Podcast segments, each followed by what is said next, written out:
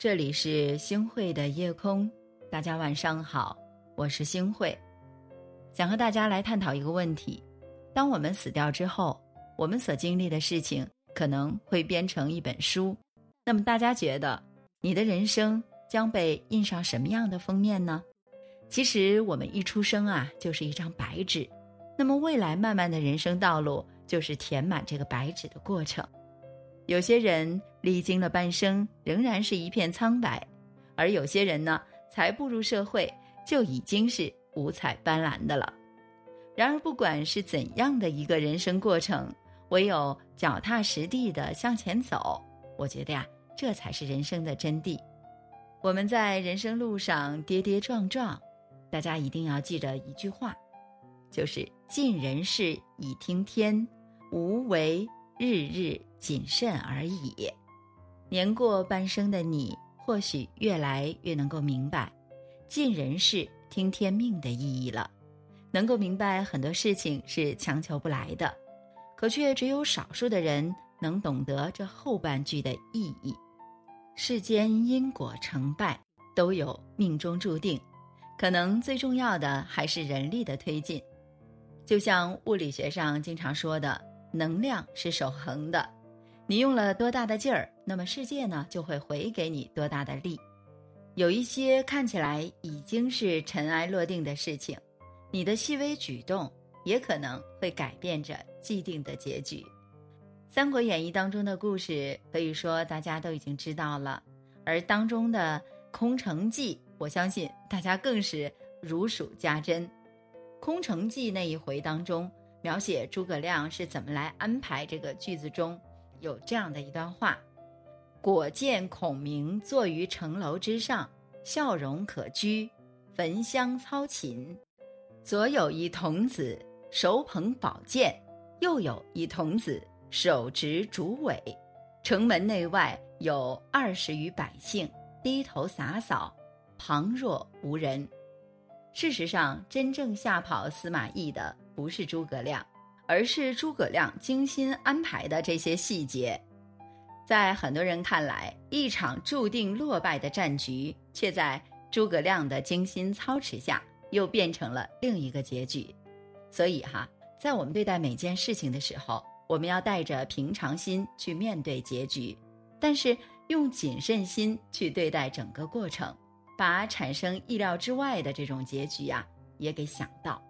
我们时常会听到周围人说：“哎呀，这个社会太残酷了。”是的，忙忙碌碌，走走停停，有的人太圆润，有的人呢永远是雾里看花。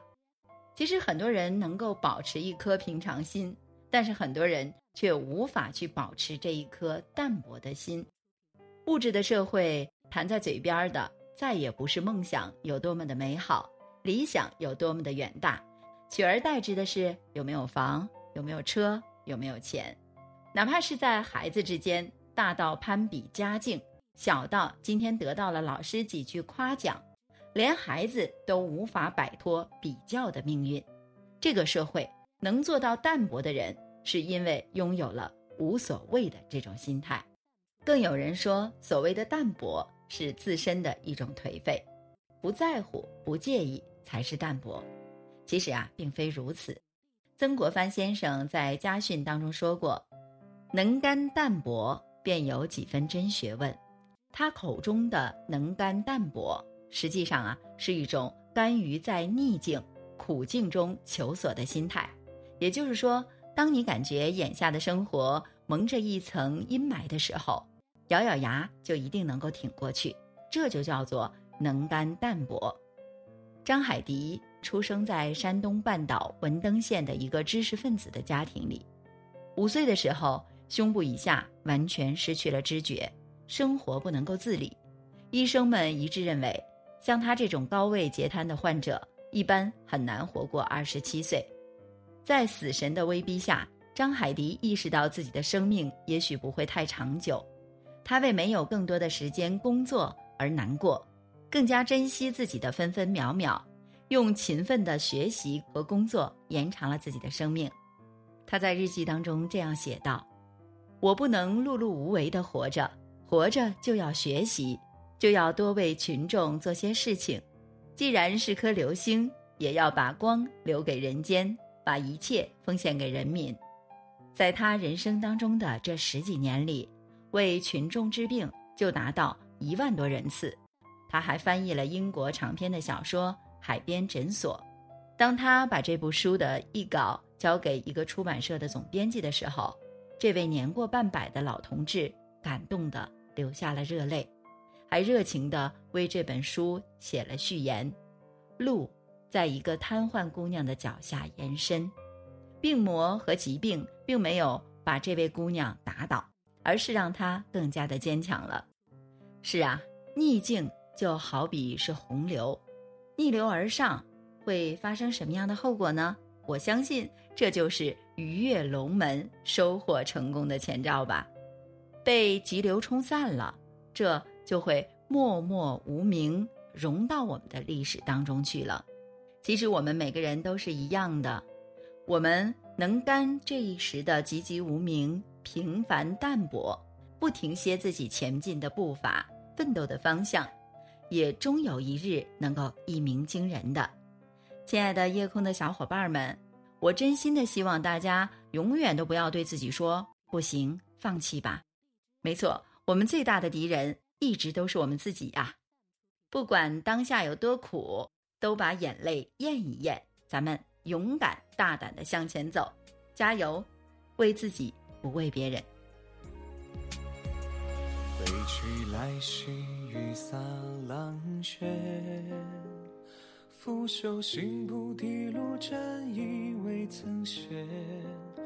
五斗归卷，难遮我愿。寻几处心浮云边，山高且远，溪水喧喧。感谢您收听今天的夜空。如果你特别喜欢的话，那就分享吧。你也可以在文末点一个再看，让我知道。晚安，好梦。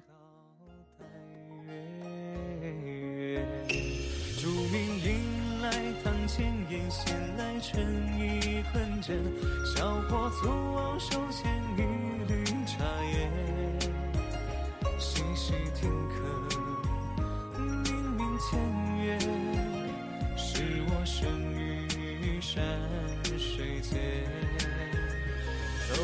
阑珊过山天，情切切，捉尽尘世俗人言。划船载酒，泛泛水中别有天。我欲乘风与水，光共眠。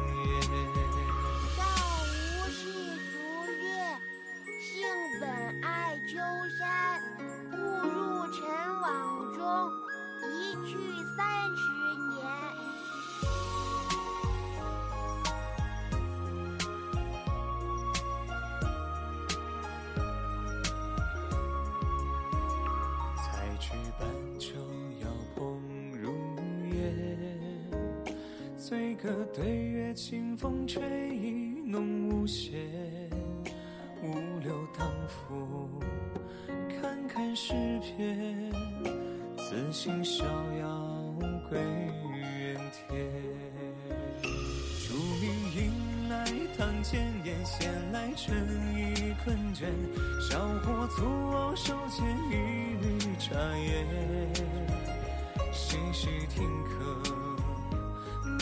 客。千缘，是我生于山水间。